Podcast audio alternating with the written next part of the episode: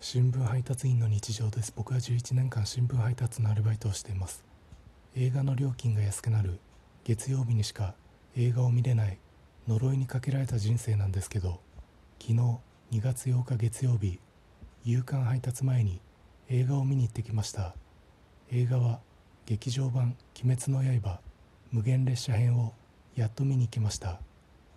原作の方は家に全巻あるんですけど10巻までしか読めてなくただそこまででも映画の内容はわかるみたいなので見に行きました。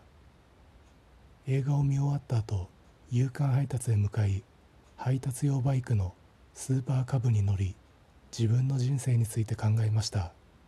思えば自分は「鬼滅の刃」も「進撃の巨人」も「テラフォーマーズ」も社会現象になってから見に行きました。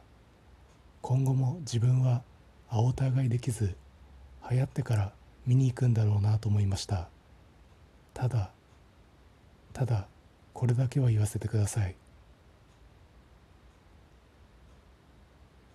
ドラベースとミスターフルスイングといちご100%は第1話から読んでました。